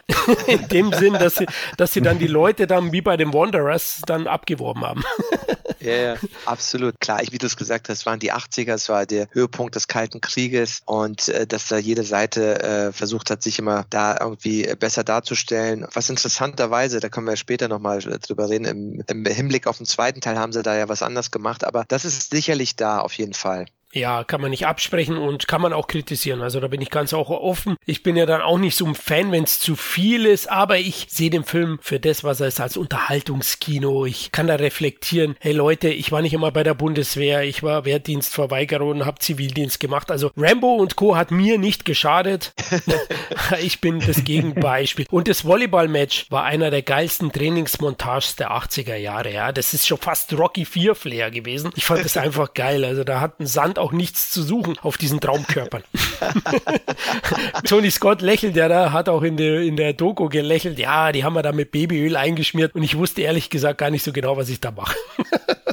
Ja, es, es gibt aber in der Doku auch einen interessanten Punkt dazu, weil er hatte dieses Buch von Bruce Weber. Bruce Weber ist ja dieser berühmte Kultfotograf gewesen, wo ja nur diese ganzen männlichen Models abgelichtet waren. Und das war so eine Vorlage, was er haben wollte. Und nochmal zum Film auch, weil er das gesagt hat, die Drehbuchautoren, die hatten ja auch immer wieder gesagt, dass äh, die Studiobosse ein bisschen Probleme hatten am Anfang. Die haben gedacht, ja, wir wollen keinen Kriegsfilm machen, keinen Militärfilm. Nee, das ist eher ein Sportfilm. Und deswegen ist auch dieser Sportcharakter immer mehr im Vordergrund gewesen. Und deswegen nimmt man den auch gar nicht so als militärischen Film da, sondern diese, dieses competitive, sportliche, dass es ein harter, dass die fit sein mussten und sowas, ja. Das ist, glaube ich, auch deswegen mehr, was vom Film hängen bleibt, ja. Und diese Volleyball-Szene, kann man fast sagen, ist deswegen so auch so in Erinnerung. Mehr als irgendwie das äh, vieles andere aus dem Film. Ja, klar. Wettkampf generell. Und auch das Thema ja, Wettkampf und Sportfilm, ihr habt es gerade erwähnt, das merkt man ja auch so am Grundplot. Das ist ja wirklich 80s pur. Wenn man sich mal anguckt, dass man diese klassische zwei Charaktere, zwei Rivalen, also hier Iceman und Maverick in dem Fall, die ähm, sich auch dann battlen sozusagen. Das sieht ja auch irgendwie, ob es jetzt Karate Kid ist oder oder oder. Da gab es ja unzählige Filme zu dem Zeitpunkt, die ja eins zu eins die gleiche Story erzählt haben, wo sich zwei Charaktere beweisen mussten in irgendeinem äh, Tournament, wie auch immer. Die sind dann immer Rivalen, dann am Ende gibt es dann irgendwie einen Showdown und am Ende Ende werden sie Freunde. Haha. Das ist ja schon oft so erzählt worden und deswegen spricht ja auch nochmal das, was sie erwähnt hat, so Stichwort Sportfilm auch nochmal dafür, weil das ja wirklich auch so, so, so eine klassische Storyline ist, sag ich mal. Ja, und was wichtig ist auch, äh, dass Tony Edwards, bei dem wir noch gar nicht so viel gesprochen haben, ja. als Goose perfekt mit Tom Cruise harmonieren. Also allein der ja. Beginn auf dem Düsenjäger, wenn sie Cougar, John Stockwell retten, sozusagen, ihm helfen zu landen und dann, wenn sie da für den den Platz bekommen bei Top Gun, das ist auch geil, einfach wie sie, wie sie dann harmonieren harmonieren, wie sie dann dastehen, wie sie dann auch in den Umkleidekabinen gegen Iceman und Rick Rossowich heißt, glaube ich, der Partner ja. von, von Val Kilmer. Ich weiß jetzt gar nicht im Film, wie er heißt, aber äh, wie sie sich auch immer wieder Slider. betteln. Slider, okay. Äh, wie sie sich immer wieder betteln, herrlich, ja. Also das funktioniert sehr, sehr gut, auch auf der Ebene in, in Richtung Sportfilm. Ja? Er hat seinen Buddy noch dabei und der Rivale wird später dann auch noch zu seinem Kumpel, was man im zweiten ja. Teil dann auch noch perfekt die Brücke schlägt. Aber das ist eine andere Geschichte. Lasst uns noch mal ein bisschen sprechen über, über die Dreharbeiten. Tony Scott hat vieles improvisiert. Also Volleyball-Match war teilweise improvisiert. Anthony Edwards sagte auch, dass viele äh, Humorelemente des Films, sind sie freiwillig oder unfreiwillig, sind auch improvisiert. Auch das Klavierspiel Great Balls of Fire wusste er bis zum Start der Szene nicht, dass er es machen sollte. Ja. Tony Scott sagt, jetzt klimper mal auf dem Klavier rum. Also ich glaube, das tut dem Film dann auch ganz gut, diese, ja, diese Spontanität. Total. Du brauchst das auch, ja, weil du, manchmal sind, das ist, was viele Leute nicht verstehen, manche Dinge entstehen erst vor Ort. Ja, du kannst nicht alles perfekt vorherplanen. Du hast ein Drehbuch, das ist das Gerüst und äh, je nachdem, wie gut es ist, bleibst du dran oder nicht. Aber bei dem Drehbuch macht es vielleicht durchaus auch Sinn und hat ja auch recht gehabt, dass er Dinge verstärkt, mehr macht und manchmal Dinge improvisieren lässt am Set, weil manchmal entstehen so die schönsten Dinge. Ja, denkt man Taxi Driver, wo Robert De Niro mit sich selbst spricht im Spiegel, das war auch nie im Drehbuch. Aber das sind Dinge, die erst am Set entstehen, in dem Moment, wo man die Klamotten anhat, hat, die Kameras laufen und dann sagt, hey, lass uns doch mal was ausprobieren. Und dafür brauchst du auch immer Raum und das ist halt auch verloren gegangen, habe ich das Gefühl. Es ist, äh, gibt nicht mehr oder gibt nicht mehr so viele Regisseure, die das machen. Vielleicht dürfen sie es nicht, vielleicht ist der Druck zu groß, der Zeitdruck, alles. Aber Leute, die dann immer noch mal sagen, stopp mal, lass uns mal kurz überlegen, was könnten wir noch machen? Lass uns das mal probieren. Und dann ist es nur so ein Gut-Instinkt, so ein Bauchgefühl und du machst es und dann hast du im Schnitt plötzlich Gold, was niemals so entstanden wäre. Und das finde ich auch schön, das gibt es heute auch viel zu wenig. Das ist auch ein Plädoyer ja. für echte Sets. Ich habe letztens wieder Aufnahmen gesehen von ja. gewissen Filmen. Alles ist grün. Die lieben Herren haben nur die Kleidung an. Die sitzen in einem Auto und auch das Auto ist komplett grün. Es ist nicht einmal eine Requisite, ein Auto oder irgendwas. Es ist ein grüner Kasten. Also Leute, also da ist nichts mit improvisieren. Sorry, aber irgendwie muss ich ja diese Umgebung aufsaugen, um sie zu verwenden. Ich bin jetzt kein Schauspieler, aber ich denke, das ist Doch, auf jeden so. Fall, so ja, so. genau. Also ich, das ist auf jeden Fall zuträglich. Ich glaube, das ist schon eine Challenge für jeden Schauspieler. Murat, da kannst du wahrscheinlich dann mehr sagen dazu, ähm, wenn du einfach dann irgendwie nicht, was Florian gerade gesagt hat, irgendwie das richtige Setting hast und einfach nur grün hast, also du musst jetzt dann irgendwie eine entsprechende Rolle verkörpern. Das ist dann wirklich Schauspielkunst, würde ich sagen, wenn du das halt dann wirklich kannst und so abrufen kannst. Absolut. Es gibt ja zwei Trends. So einerseits ist es so, dass viele Leute, Christopher Nolan, jetzt auch Top Gun 2, weggehen vom Greenscreen und immer mehr in, in Camera wieder machen wollen, weil es einfach auch vom Augemesser abgekauft wird. Der Einzige, der das wirklich gut gemeistert hat, ist jemand wie James Cameron, der das äh, so gut gemacht hat, dass die Leute bei Avatar und so auch eigentlich nur in so einen Boxen waren. Aber da haben die noch besser gespielt. Aber vielleicht liegt es auch am Regisseur, ich weiß es nicht. Aber wenn du was hast vor Ort, dann kannst du damit spielen, dann sparkt es die Imagination. Und wenn du immer nur vor Grün stehst, ja, dann siehst du auch nur grün, dann ist es noch viel schwieriger, für den einen mehr, den anderen weniger, ist ja auch immer so eine Typenfrage, da reinzukommen. Und ich finde, das brauchst du manchmal. Und das ist der Vorteil, den du da von einem echten Set hast. Das ist, es fühlt sich alles echt an. Und wenige kriegen diese CGI-Sachen so glaubwürdig hin, dass du sagst, ja, ich habe gar nicht das Gefühl, dass ich in einem CGI-Set bin, sondern das ist da echt. Und deswegen finde ich, das fehlt auch. Jetzt dachte ich schon, der erwähnt George Lucas. der, wo das gut kann mit der Prequel-Trilogie, oh Gott. Ah, ich liebe ihn trotzdem. da müsst ihr euch mal die Making-ofs anschauen, kennt ihr bestimmt, wenn, wenn dann äh, auf einer grünen Rolltreppe der Samuel L. Jackson und der Ian McGregor gehen drehen, das ist echt geil. Aber okay, generell noch zu den Flugszenen, die damals schon was Neues waren und, und Nonplusultra. Die meisten Schauspieler, die die F-14 Besatzungsmitglieder dargestellt haben, die wurden am Rücksitz eben von den F-14 mitgenommen. Also auch da wurde schon viel in der Luft gedreht, nicht so viel wie bei der Fortsetzung, aber eben teilweise sieht man dann auch die Dynamik da drin. Ne? Die haben sie überraschend gut hinbekommen, muss ich auch sagen. Trotz dessen, dass man hier und da heute mit dem Auge, wenn man da so viele jetzt gesehen hat, wo sie nur irgendwo in einem Ding sitzen. Aber trotzdem haben sie sehr vieles gut hingekriegt und dieses Gefühl von Geschwindigkeit, von, von echten Jets haben sie auch sehr gut hingekriegt, muss ich, muss ich trotz allem sagen, dafür, dass der Film von 1986 ist. Ja, geht mir auch so. Ich finde teilweise, äh, wenn man jetzt auch wirklich den neuen Film im Vergleich relativ zeitnah hintereinander gesehen hat, muss ich sagen, sind die Schnitte schon auch hier echt ziemlich wild. Also du musst schon echt gut aufpassen, weil äh, dass du irgendwie verfolgen kannst, wer jetzt gerade im Cockpit sitzt und wer wohin schießt und sonst irgendwas. Ähm, aber ja, es wirkt alles mega, echt mega authentisch auf alle Fälle. Ja, und vor allem mit der Musik. Ne? Harald Faltermeier auch dann, wenn Tom Cruise, es gibt ja eine Aufnahme, da dreht er sich dann, uh, yay!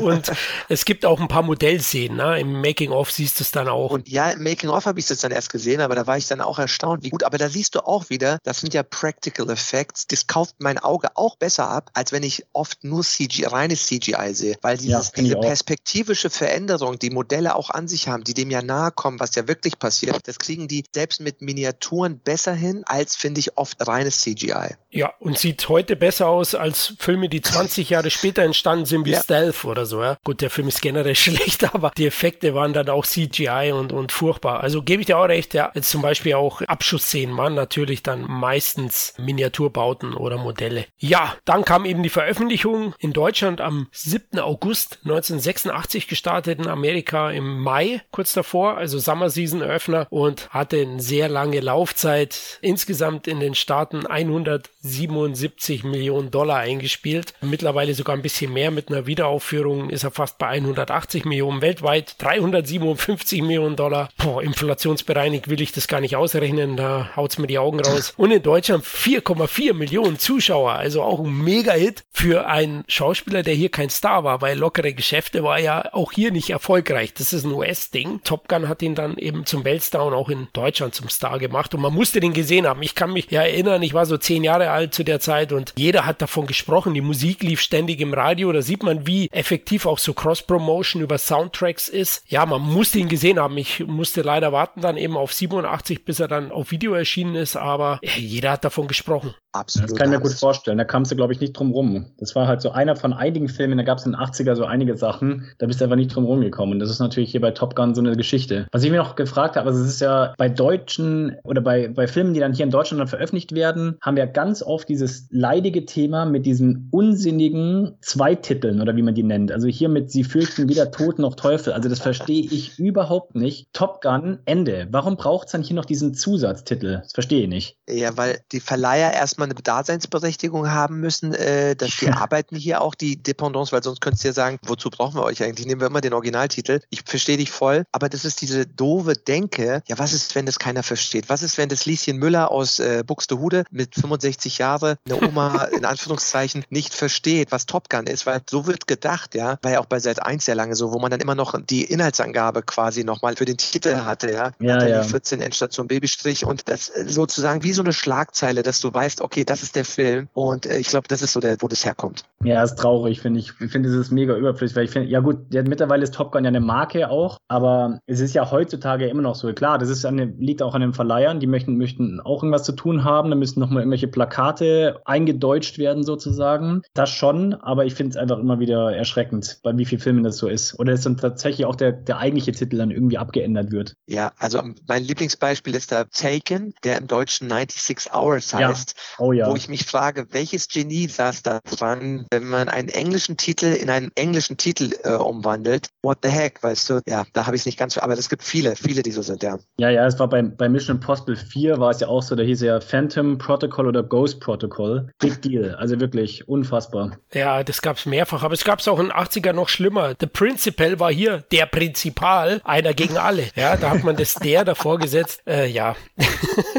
ist halt so eine Sache. Ja, weil dann als Deutscher denkst du dir, der Prinzipal, ja auch so eine ältere Dame, wie Murat gesagt hat, was ist ein Prinzipal? Das ist ein deutsches Wort. Da mach doch gleich the Principal und fertig. Ja, also naja, irgendwie ist es ja ganz witzig jetzt in äh, aus retrospektivischer Sicht. Auszeichnungen Einfluss. Ihr hattet es schon erwähnt, Oscar bekommen für den besten Song, dann die Goldene Leinwand in Deutschland für über drei Millionen Zuschauer und den People's Choice Award in den Staaten 87. Dazu noch ein paar weitere Oscar-Nominierungen hat er bekommen, zum Beispiel Toneffekte, Ton und Schnitt. Also klar, alles Technische und die Filmmusik, die war zumindest für einen Golden Globe nominiert, nicht für einen Oscar ne, von Harold Faltermeyer. Sehr schade für ihn. Hat er auch in diesem Interview bei Cinema gesagt, dass er da ein bisschen enttäuscht war. Und ja, Murat hat es erwähnt, ich weiß auch noch, in meinem Freundeskreis, habe den Film noch nicht gesehen gehabt, aber plötzlich haben die ganzen älteren Brüder von meinen Freunden Sonnenbrillen von Raven gehabt, die Aviator.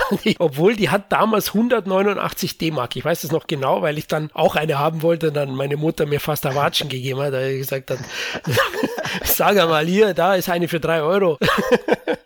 Aber die war auch Kult zu der Zeit und auch diese Jacken, ne? Also das sind so ja. Modeeinflüsse gewesen in der Popkultur. Absolut, ja. ja. Gerade das Thema Sonnenbrillen, Jacken, einfach der ganze Style, der Look, man wollte halt äh, entsprechendes Nachahmen genauso ausschauen. Das ist natürlich dann, ich weiß es ehrlich gesagt nicht so aus Product Placement Sicht, ob das mit den Ray-Ban Brillen, ob das geplant wurde oder nicht. Sowas ergibt sich ja auch teilweise manchmal auch unverhofft oder ungewollt. Das wüsste ich jetzt ehrlich gesagt gar nicht. Aber im Endeffekt ist es das, was Ray-Ban ja heute noch ausmacht. Also ich meine, diese Brillen werden ja heute noch getragen und sind ja nach wie vor Kult und das hat schon super funktioniert, auf alle Fälle. Das mag ich auch an dieser amerikanischen Denkweise, ja, diese Business-Sichtweise, wie man das alles verbinden kann. Und ich bin mir sicher, die haben das so gut eingebaut auf dieses Product Placement oder vielleicht war es auch keins, mal war es eins, mal war es keins. Uns ist es nie als Product Placement so vorgekommen. Es wirkte immer wie nahtlos in die Geschichte eingebettet. Da gibt es ja wirklich schlimmere Product Placements, wenn ich an mittlerweile die neueren Michael Bay-Filme oder so denke. Ich weiß nicht, da war so fettes, äh, was war das, Six Underground, den ich äh, nach 20 Minuten dann ausgemacht habe. Aber ich weiß noch, wie oft Hast ich Red Bull da gesehen habe und dachte mir, ja, das habe ich mir gedacht. Und das war so gut, dieses, diese Mischung aus Musik, die überall in den Charts war, die Looks, die Mode, das war so cool. Und das ist alles so in einem Film, der eigentlich sehr harmlos, es passiert ja eigentlich nicht wirklich was, außer selbstinduzierte Todesfälle. Es gibt ja keinen wirklichen Krieg. Ne? Das war ja eigentlich, wo ich mir am Ende gedacht habe, krass, da passiert ja eigentlich nicht wirklich was. Und trotzdem hast du das Gefühl, du bist da in diesem Militärding. Aber das ist einfach, das gibt's heute auch nicht mehr. Das ist leider, muss man sagen, finde ich immer, ich sage immer so, wenn ich mir die heutigen großen erfolgreichen Unternehmen anschaue, sind das alles diese Internetunternehmen. Was macht das Besondere an denen aus? Diesen Inhaber geführt. Und deswegen sind die so erfolgreich, meiner Meinung nach, weil da sitzt jemand oben, der ist kein Angestellter, sondern das ist ein Herzensprojekt. Es geht ihm um was anderes als nur ums Geld verdienen. Und diese Producer wie Don Simpson oder Joel Silver, die wollten, dass die Dinge gut und erfolgreich sind. Die wollten nicht nur einfach den nächsten Job machen, sondern die waren so leidenschaftlich involviert und dann leider vielleicht auch mit äh, eben Ausrastern. Aber da ging es denen um was, ja. Und das ist verloren gegangen. Es gibt immer weniger davon und deswegen gibt es immer mehr von diesen Filmen. Und zeig mir einen Film, der einen Eindruck hinterlassen hat und ich zeig dir einen Inhabergeführten oder Menschen, für den das entweder ein Labor of Love war oder der mit so committed war, mit Haut und Haaren drin gesteckt hat. Und äh, das, das transportiert sich immer. Und deswegen sind es diese Filme, die oft so bleiben, sage ich immer. Was noch interessant ist, der Film gilt als Startschuss für die Heimvideoindustrie in den Staaten bezüglich Kaufkassetten. Denn ursprünglich kosteten VHS-Kassetten bei der ersten Veröffentlichung in den USA so um die 100 Dollar ne, und wurden hauptsächlich in Videotheken verkauft. Dieser Film wurde sofort nach der Veröffentlichung zum Selbstkostenpreis angeboten, also so 39 Dollar und war ein riesiger Erfolg. Paramount hat diesen Preis gerechtfertigt mit Werbeflächen durch Pepsi Cola auf den Kassetten am Anfang. Also so haben sie es refinanziert und seitdem war das dann gängige Praxis, also VHS-Kassetten dann in den Staaten zum Sofortkauf anzubieten für einen gewissen Preis. In Deutschland, ich hatte es vorhin erwähnt, das war der erste Film, wo das ganze Regal voll mit Top Gun-Filmen war. Und es lag nicht daran, dass mein Videothekar im Lotto gewonnen hat, sondern dass auch CIC in Deutschland den Film für 99 D-Mark angeboten hat zum Verleih. Vorher haben Filme 2 bis 300 D-Mark gekostet und dadurch konnte er sich mehr Kassetten leisten. Also man sieht, in der Richtung war ein riesiger Videothekenhit und das sind ja auch die wichtigen Punkte, auch Wiederausstrahlungen. Das unterschätzen vielleicht die Macher manchmal. Über die Dauer werden dann gewisse Filme immer, immer, immer größer und bei Top Gun sieht man das ja. Trotz seiner Schwächen reden wir heute noch davon. So ist es.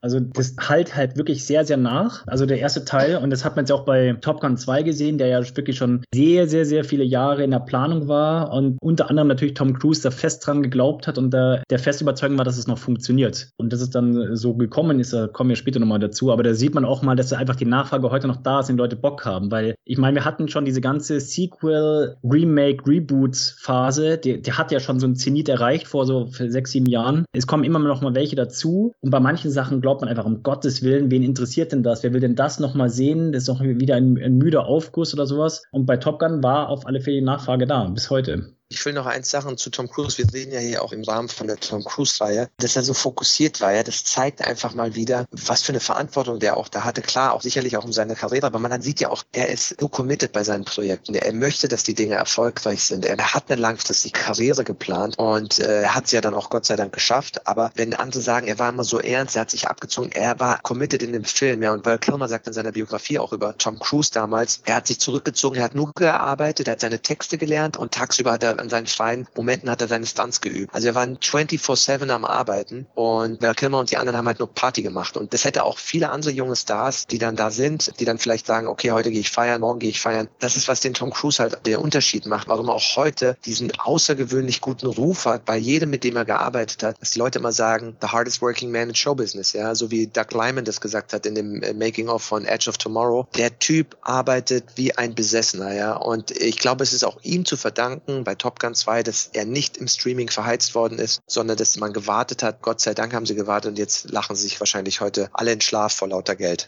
Ja, ja, aber das hat, das hat bestimmt auch viel Kommunikation bzw. Diskussion mit Paramount äh, verlangt. Sicher, ich meine, Tom Cruise sicher. ist ja eh das Vehikel von Paramount, so das letzte Zugpferd, sagt man, das große. Aber das stimmt absolut, was du gesagt hast. Ich hatte schon über Umwege auch schon das Vergnügen, äh, mit ihm zusammenzuarbeiten und das ist, der überlässt halt nichts im Zufall. Das ist wirklich Professionalität auf dem allerhöchsten Niveau. Und jetzt muss man sich überlegen, dass mal, dass der Top Gun einer seiner ersten großen Filme war. Und das sieht man ja auch dann später bei seinen Filmen, dass er dann immer mehr noch in dem Film involviert war, auch dann in der Entstehungsgeschichte. Er hat dann auch mitgewirkt, also gut, nicht nur bei den Mission Impossible Filmen natürlich, sondern auch bei den anderen Filmen. Dann hat er noch mitproduziert und so weiter und so fort. Also der hat da nichts im Zufall überlassen. Plus eben diese enorme Leistung, die er abruft vor der Kamera. Nicht nur schauspielerisch, sondern auch die Stunts. Und das sieht man ja auch in seinen ganzen anderen Filmen und nicht zuletzt dann auch in der Fortsetzung von Top Gun, wo wir gleich nochmal drauf zu sprechen kommen. Das ist absolut nochmal ein Upgrade gewesen in jederlei Hinsicht. Ja, speziell dann auch in Sachen Promotion. Ne? Also ich war schon mal bei einer Premiere, habe zugeschaut. Nein, ich war nicht ganz vorne, keine Chance, aber der Mann, der nimmt sich zwei Stunden Zeit für jeden Fan, der macht jede Promotion-Aktion mit, ob es mit James Corden irgendwo rumfliegen ist und so weiter. Also da ist er ein Profi und steht hinter seinen Projekten wie eine Eins. Das wünscht man sich bei manchen. Manche sagen ja dann auch, nee, mag ich nicht. Ich drehe lieber einen Videofilm, weil da muss ich keine Promotion machen oder eine Heimkino-Premiere. Das ist die extra Mile von Tom Cruise. Ja, sorry, ich wollte nur sagen, absolut. Das ist ein wichtiger Punkt. Richtig. Und es gab auch noch ein paar Sachen, um bei Tom Cruise zu bleiben. 1986 begann er eine Beziehung mit der Schauspielerin Mimi Rogers. Ja, also zu Top Gun, die hat er dann am 9. Mai 1987 geheiratet. Und Mimi Rogers ist ein sehr entscheidender Punkt in Richtung Scientology, denn sie hat Cruise sozusagen zu Scientology gebracht und Mimi Rogers selbst ist ja die Tochter des Scientologen Phil Spigler, der Scientology in Hollywood vertreten hat, sozusagen weitergebracht. Also ist schon ein entscheidender Moment. Tom Cruise wurde da vielleicht auch ein bisschen gefangen. ich war nicht dabei, aber es wirkt ja fast so ein bisschen. Ne? Die, die Scientologenspinne hat zugeschlagen und ab da war er eben auch Mitglied bei Scientology. Ja, wobei viele sind ja in Hollywood bei den Scientologen und ich muss immer sagen, ich bin, ich selbst bin kein Scientologe, fand es immer witzig, als dann das plötzlich später ein Problem war bei Stauffenberg, äh, dem Valkyrie-Film, wo dann das plötzlich ein Thema war, wo ich mir gesagt habe, ja, aber er war da die letzten 20 Jahre auch Scientologe und da war das nie ein Problem. Und man muss sagen, über Tom Cruise gibt es ja auch keine äh, Skandale oder bösen Geschichten und dass da einige Menschen, sage ich mal, ich will das jetzt nicht gutheißen, jede Institution, welcher Art auch Weise, gibt es immer schwarze Schafe und äh, Leute, die nicht gut sind. Aber dann gibt es auch natürlich immer Leute, die ganz harmlos sind und nichts Böses gemacht haben. Ist tatsächlich aber auch ein, also es gibt diesen blöden Spruch, sage ich mal, dieses Kunst und Künstler trennen. Das mache ich hier tatsächlich auch ein bisschen. Ähm, klar ist er Scientologe, das ist bekannt. Ehrlich gesagt ist es in meinen Augen nicht weniger oder mehr schlimmer, als wenn man jetzt ein Hardcore-Christ ist oder einer anderen Religion nacheifert. Es, es, ist jetzt auch nicht so, dass der groß Propaganda macht am Set oder gar so nicht. Scientology. Überhaupt nicht. nicht. Also das ist, das findet einfach überhaupt gar nicht statt. Es ist auch tatsächlich ein recht europäisches Problem mit Scientology. In Amerika ist es gar nicht so. Also es war früher vor allem nicht wirklich ein Thema. Mittlerweile ist es so ein bisschen Thema, aber es ist vor allem in Europa so ein negativ Negativfaktor bei Tom Cruise. Es wird auch hier, wenn man mal so die Leute anspricht, ist es immer so bei ihm so ein bisschen negativ behaftet. Und ich kann mich noch erinnern, als wir damals, war ich ja für das Product Placement für Mission Impossible Fallout mitverantwortlich. Und wir hatten dann schon auch mit der Presseabteilung dann auch dann Abstimmungen, wie wir jetzt was kommunizieren und was, wie mit was umgehen, weil es natürlich dann immer wieder Stimmen gibt aus verschiedensten Ländern, die halt sagen, ja, huiuiui, der ist ja Scientologe und so weiter. Aber das ist jetzt eigentlich nicht ein großes Kriterium gewesen. Also das ist eigentlich immer so ein bisschen so nebenbei ein Thema. Und das merkt man eigentlich vor der Kamera überhaupt gar nicht und auch am Set überhaupt nicht. Also das ist jetzt nicht so, dass der neben seinem Trailer dann irgendwie nochmal so ein Paravor aufgebaut hat mit Flyern oder so ein Scheiß. Also das macht er auf gar keinen Fall. Es ist auch echt ein bisschen schade, dass er auch immer so ein bisschen auf das Ganze reduziert wird. Tut ihm Unrecht, sage ich mal. Ja, ein bisschen mitbefeuert. Also man muss ihm schon ein bisschen die Schuld geben. Das war ja das Couch-Hopping. Das hat dazu geführt. Ja. Deswegen ist es auch in Amerika ein bisschen mehr Thema geworden. Hat er gegenüber Brooke Shields den ein oder anderen blöden Satz fallen lassen, wobei er sich entschuldigt hat und Brooke Shields beeindruckt war. Er kam später dann auf sie direkt zu, was dann natürlich nicht in den Medien so stark kommuniziert wurde, dass er sich dafür entschuldigt hat. Also auch er kann mal daneben liegen. Bin kein Freund von Scientology, wäre auch sehr vorsichtig. Bin Hardcore-Christ, nein, Schmarrn, bin, bin nur Bayer, mehr nicht. nein, aber, aber Scientology ist schon so eine Vereinigung, den traue ich nicht weit und das tue ich auch wirklich dann trennen, ja, äh, Künstler und Kunst. Ich halte Tom Cruise für einen wahnsinnig guten Schauspieler, für einen unglaublich guten Geschäftsmann und Stuntman, ja, der Mann bietet so viel und darauf möchte ich ihn auch nicht reduzieren, nur auf Scientology. Aber man sollte es schon, ja, reflektiert und mit einem gewissen Abstand sehen. Scientology ist sicherlich eine, eine zweifelhafte Institution, wie viele andere auch in der Richtung. Yep. Gut, lasst uns nochmal zum Abschluss, jetzt sind wir fast durch, ein Fazit ziehen, Top Gun, wie seht ihr den Film heute noch? Ich würde jetzt, wir haben eigentlich schon fast alles gesagt und es wurde generell zu Top Gun, glaube ich, schon alles gesagt und erwähnt in sämtlichsten Reviews, Podcasts und so weiter. Also ich, unterm Strich kann man einfach nur sagen, ich schaue den Film mir in, ja, ich sag mal ein paar Jahren Abständen immer mal wieder sehr, sehr gerne an und lass mich dann einfach hin, hineinziehen in den Film und der Film macht einfach Spaß, er unterhält, er ist das, was er ist und für das, was er sein will, funktioniert der Film einfach sehr, sehr gut bis heute noch. Ja, für mich absolut auch ein Muss, weil einfach von den Visuals, vom Feeling, die Musik, das ist so ein emotionaler Film mit seinen äh, dramaturgischen Schwächen, den man aber trotzdem so gerne sieht, fast schon wie so eine Art Guilty Pleasure, weil auch, wir haben ja gar nicht erwähnt, Jeffrey Kimball, einer der Stammkameraleute von ähm, Tony Scott, der diesen typischen tollen Look auch immer hatte in all seinen Filmen. Allein der Schweiß, wie es geleuchtet war. Für mich ein Film, den man sich immer wieder anschauen kann und vieles genießen kann. Und ich vermisse das heute, diese Art von Filme machen, den ich mir trotzdem gerne anschaue, wenn man sich anschaut, was heute alles produziert wird. Absolut ein, ein Film, den man mal gesehen haben muss, sei es nur für die Musik und die Visuals und für Tom Cruise und Take My Breath Away. Okay, bevor ich mein Fazit ziehe, noch mal ganz kurz, was das Lexikon des internationalen Films zu Top Gun meint. Ein in verführerischen Bildkomposition aufgelöstes hohe Lied auf die militärische Gemeinschaft, die jungen Menschen Aufstieg, Erfüllung und ein hohes Maß an Abenteuerlichkeit bietet. Distanzlos und plakativ, in der auf ungebrochene Faszination setzende Direktheit äußerst zwiespältig. Naja, Azi-Fazi-Kritik fast schon. Ja, kann man, kann man einen gewissen Punkt sehen. Quentin Tarantino meinte zu Top Gun, es ist ein schwuler Fantasy-Film. okay. Ja, das haben wir ja gar nicht geredet. Diese berühmte Szene aus dem Film, wo Tarantino über Top Gun redet, die aber eigentlich komplett von Roger Avery geschrieben ist. Kennt ihr die? Also ich kenne den Spruch von Tarantino über den Film, also das kann ich, aber ich kenne das jetzt nicht, was du gesagt hast. Also es gibt diese Szene, da spielt Tarantino nur als Schauspieler in einem Film, ich weiß nicht mehr der Film, irgendwas mit Me, About Me oder ich komme nicht mehr drauf. Und da er redet über Top Gun in so einer Partyabend und erklärt, warum das der größte Film aller Zeiten ist, weil er eigentlich ein Film über einen Mann seinen Kampf um seine eigene Homosexualität ist. Und dann erklärt er anhand des Filmes, warum das so ist, ja, und dass es eigentlich darum geht, dass Maverick, Maverick ist on the edge. Er weiß nicht, ob er Richtung Homosexualität oder Heterosexualität gehen soll. Kelly McGillis repräsentiert Heterosexualität und Iceman und seine Jungs repräsentieren die Homosexualität. Und dann erklärt er das anhand dieser ganzen Szenen und es ist so witzig, es ist einfach wirklich witzig. Man findet es irgendwo auch auf YouTube und erklärt dann darum, warum es geht, weil sie es geschafft haben, eben das äh, Subversion auf einem massiven Level, weltweiten Level zu machen, wo es eigentlich darum geht, tiefer geht es darum, der Kampf eines Mannes um seine eigene Homosexualität. Und das ist ein super witziger Dialog, den Tarantino da spricht. Und alle denken, Tarantino hat ihn geschrieben, aber eigentlich hat den Roger Avery, sein Co-Drehbuchautor von Pulp Fiction, geschrieben. Super witzig. Ah, okay, muss ich mal angucken. Okay, muss ich auch mal machen. Also ich dachte, der Film geht eigentlich über Freundschaft und Loyalität.